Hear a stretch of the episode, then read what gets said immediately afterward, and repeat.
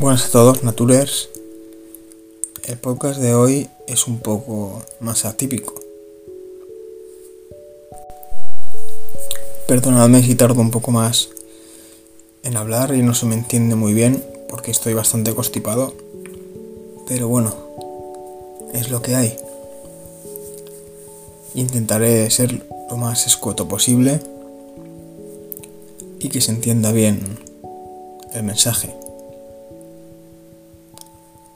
El título, bueno, ya no da lugar a la, imaginación. ¿Por qué admiro a Frank Cuesta? Frank Cuesta, o también conocido como Frank de la Jungla.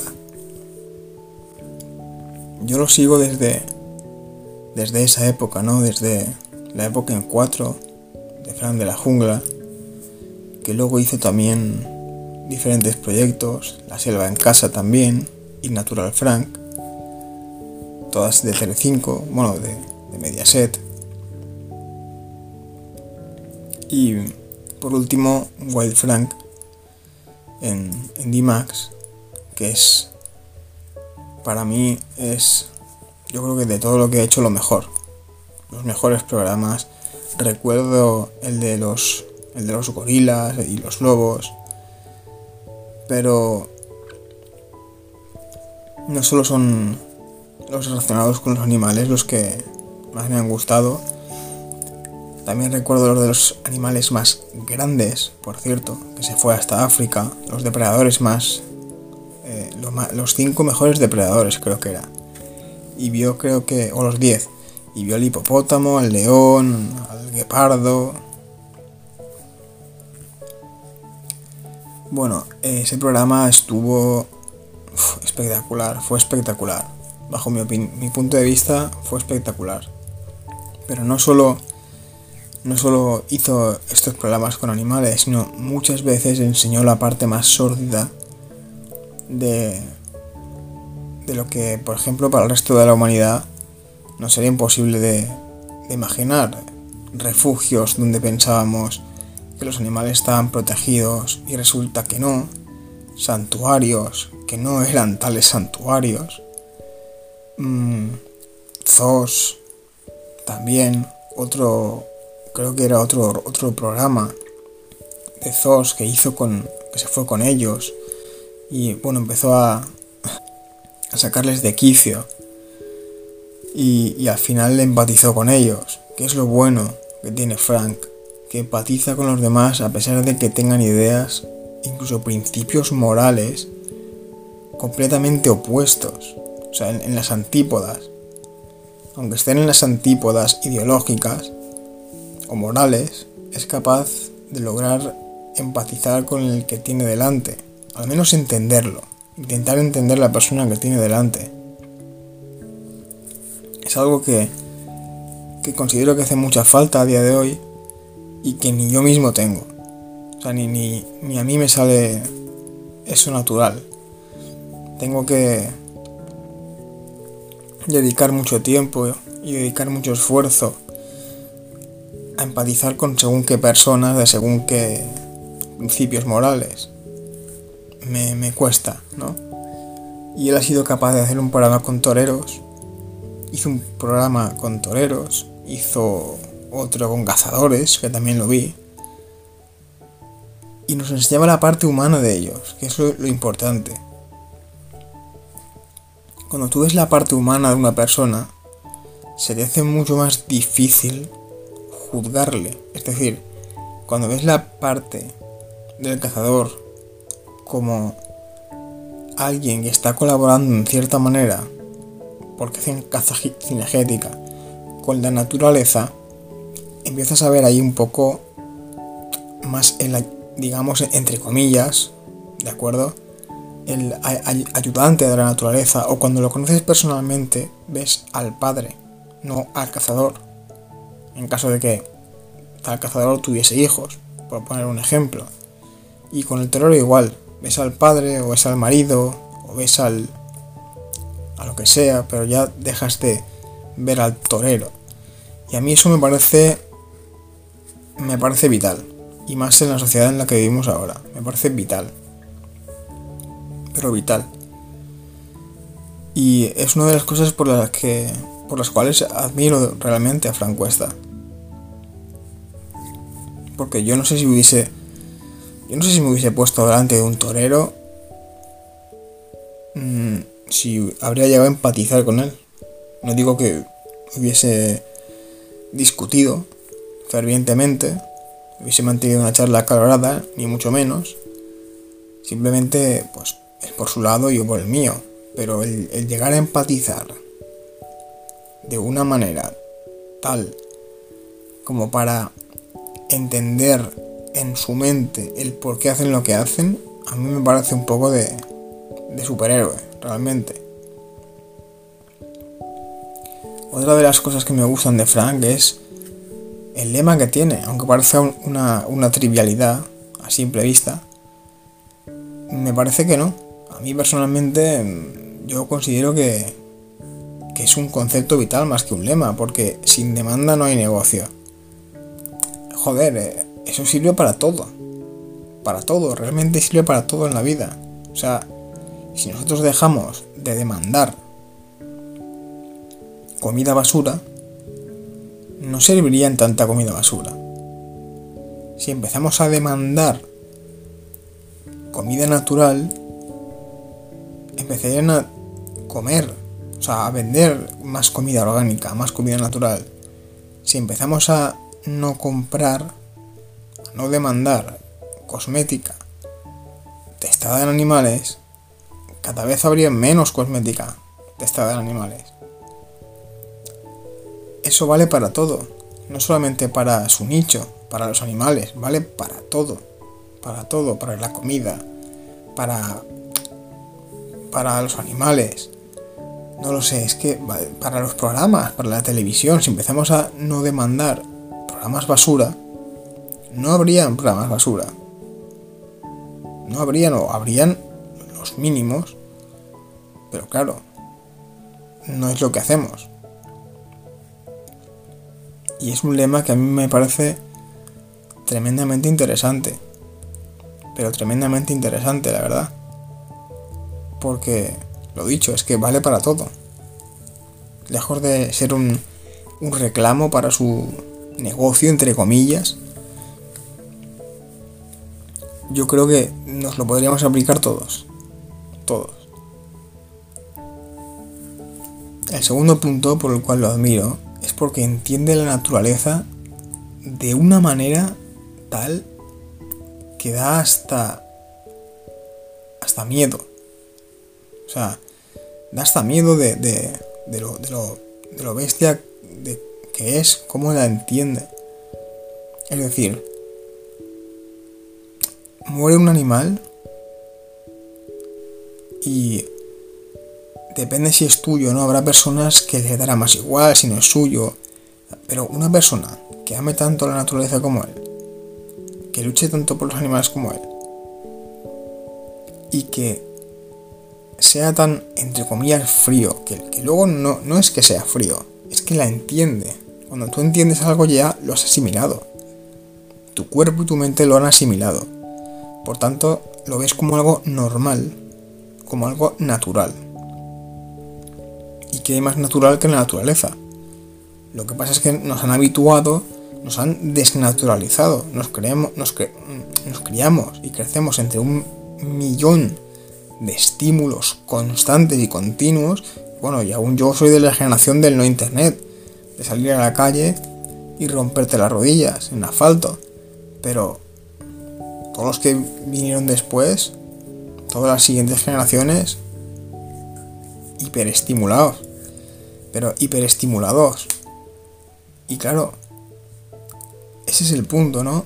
Él muere un animal, porque yo lo he visto reaccionar animales que ha cuidado desde que eran pequeños, han muerto, y encima han muerto por causas no, naturales, que eso ya es lo que ya te, te revienta, o para mí, a mí me reventaría, que es que venga una gentuza y, le pegue un tiro, o le, haga... Eh, no, recuerdo, el, último que vi creo que fue un... Un gallo que no sé, no recuerdo cómo se llamaba. Un pavo, perdón. Y lo reventaron. Y claro, él creo que sí que hizo algo, sí que tomó medidas, o sí que les cantó las 40, pero se lo tomó de, otra manera. De hecho, aprendí muchas cosas de, ese vídeo, porque él decía, no, yo dejo el, el cadáver ahí, o el cuerpo ahí, y ahora vais a ver por qué. Y dos días después, él ya era consciente de lo que iba a pasar. Y vino un... No sé cómo lo llama él, no, me acuerdo ahora mismo. Pero vino una especie de monitor de agua, una especie de cocodrilo, entre comillas, pequeño. Y, y se comió al, al pavo, el cadáver del pavo. Y él enseñó, mostró eso y dijo, por esto no lo he quitado, porque ya que ha muerto, que sirva para algo. Joder. Claro, yo es que estoy muy muy humanizado, muy muy seré demasiado urbanita o pese a que me encanta mucho más el bosque que cualquier ciudad y que cualquier pueblo, pero joder, yo lo veía ahí y si llega a ser un animal de los míos, pero vamos, aun con serpientes dentro del agua me, lanzo y lo cojo y lo entierro. Claro, eso es lo que no... La gente más rural sí que lo entenderá porque se ha criado de esa manera, yo no. A mí, es algo que me, que me rompió, ahora ya lo entiendo. Ahora ya lo entiendo. Pero aún así, no estoy acostumbrado a ciertas cosas y él lo entiende. Supongo que claro está, eh, todo es práctica, ¿no? Él lleva muchos años viviendo en la naturaleza, muchos años haciendo lo que hace y tampoco yo pretendo eh, llegar al nivel de entendimiento que, que tiene Frank con la naturaleza, y menos en dos años. Bueno, no lo pretendo, no es lo que quiero conseguir, sino que más que nada es, es, es demostrar un poco la, la impresión que tengo acerca de Frank, pese a lo muy criticado que es en muchas cosas, yo, mira, puede que no nos, no nos guste en la manera o no les guste a algunos la manera de expresarse que tiene o lo que sea, pero es que su trayectoria habla por sí sola. Es otro de los puntos por los cuales admiro a Fran. Es alguien que trabaja más que habla. Alguien que trabaja más de lo que habla, para mí ya tiene un punto ganado. Ya tiene un punto a favor todo lo que ha conseguido se lo ha ganado él. Y es cierto que a veces opina de, otros, de otras personas y de otros temas, pero son temas de los cuales eh, él difiere, pero no ocupa todo su tiempo en difamar a otros por medio de redes sociales, utilizando contactos que pueda tener en medios de comunicación. Eh, no, hace nada de eso. Él trabaja más que nada porque no tiene tiempo de hacer eso. Está trabajando. Está trabajando. Es que ese es el, un poco el, tema. Que trabaja. En vez de que sí, puede hacer un vídeo de vez en cuando metiéndose, pues yo que sé, con, con, la chica esta, con, con Greta. O diciendo que, que, no se metía directamente con ella, sino ya con sus padres. Y bueno, rollos que no me quiero meter ahora porque no es de lo que va el, podcast, pero en realidad no, no es que se, meta con, las personas, sino con su manera de, con su opinión acerca de las cosas, porque le, afectan a, la manera en, la cual eh, él mira el mundo. Y, y aún así es un vídeo de igual cuántos, mm, no lo sé, 3.000 que ha hecho, y en tres ha criticado a alguien, o en cuatro. Y luego aparte de los vídeos que, hace o que sube, todo el tiempo que está trabajando. Porque no es que, eh, claro, si no estuviese ese tiempo trabajando, en, lugar de 3.000 o 4.000 vídeos, que me lo estoy inventando, igual podría haber hecho 8.000. Pero no, porque él prefiere hacer 3.000 o 2000 o 1500 y el resto de tiempo trabajar. Trabajar en lo que realmente funciona y en lo que realmente ayuda a los animales, que no es Twitter. Es el hecho de estar allí con ellos. Y eso me gusta, me gusta la gente que, que trabaja mucho más de lo que habla. La verdad es que es un punto, y más cuando es por ayudar a cualquier eh, parte de la naturaleza. Me gusta, me gusta esa gente. Luego también es otra persona, es una, es una persona que ha sabido darle la vuelta en, cierta manera a un sistema corrupto como es el de Tailandia. Ha sabido adaptarse y sacar ventaja para conseguir lo que quería, que es ayudar a los animales, pese a que no le gusta nada que dicho sistema sea un sistema corrupto. Y pese a que justo por eso las ha tenido que pasar eh, al final, vamos, eh, horribles. Ha tenido que pasar momentos muy duros, justamente por esa corrupción. Pero ha sabido cómo salir de todo eso y ha sabido cómo negociar. Otra cosa de la cual me impresionó, que hablaba casi, casi sin tapujos de, de que el era corrupto, de que aquí se hacían las cosas así, así y así, y que básicamente que ahí había que negociar, o sea, que tenías que, entre comillas, dejar morir a tantos animales si querías salvar a otros tantos. ¿Y cuántos de nosotros, seamos sinceros, habríamos sido capaces de hacer eso? Nos habríamos puesto eh, con, los ojos inyectados en sangre, y yo el primero, y, y habríamos hecho una locura con el señor que tenemos delante, que está intentando negociar, a ver, a, cuántos te vendo, cuántos te doy, si me dejas pasar los otros y tal. Mm, a, mí personalmente, mira que soy, soy bastante tranquilo, bastante pacífico, pero, pero a mí se me habría ido, a mí se me habría ido la olla. Si me está intentando, si me está intentando el señor que tengo delante ratear a ver cuánto pago por cuántos animales o, cuántos animales me da, pero a cambio me deja a estos otros en paz. Y eso, él ha entendido cómo funciona. Ha entendido que también nosotros, como parte de la naturaleza que somos, pues tenemos cosas malas también y ha entendido acoplarse, o sea, ha podido acoplarse y adaptarse a un sistema fraudulento de, todas, todas. Fraudulento, corrupto, horrible y, y ahí sigue. Ahí sigue. Que esa es otra cosa, otro punto el cual admiro de Frank. Que todavía no lo he visto rendirse todavía no lo he visto en un renuncio. Y no lo he visto rendirse. Ha pasado por todo. Ya los seguidores de él ya sabemos a qué me estoy refiriendo. Ha pasado por todo, con su familia, con su estado de salud, con el hate, con no sé qué, de todo. Ese señor tiene como 12 vidas. Y va por la onceava casi. O sea, es que ha pasado de todo y no se ha rendido jamás. Al revés.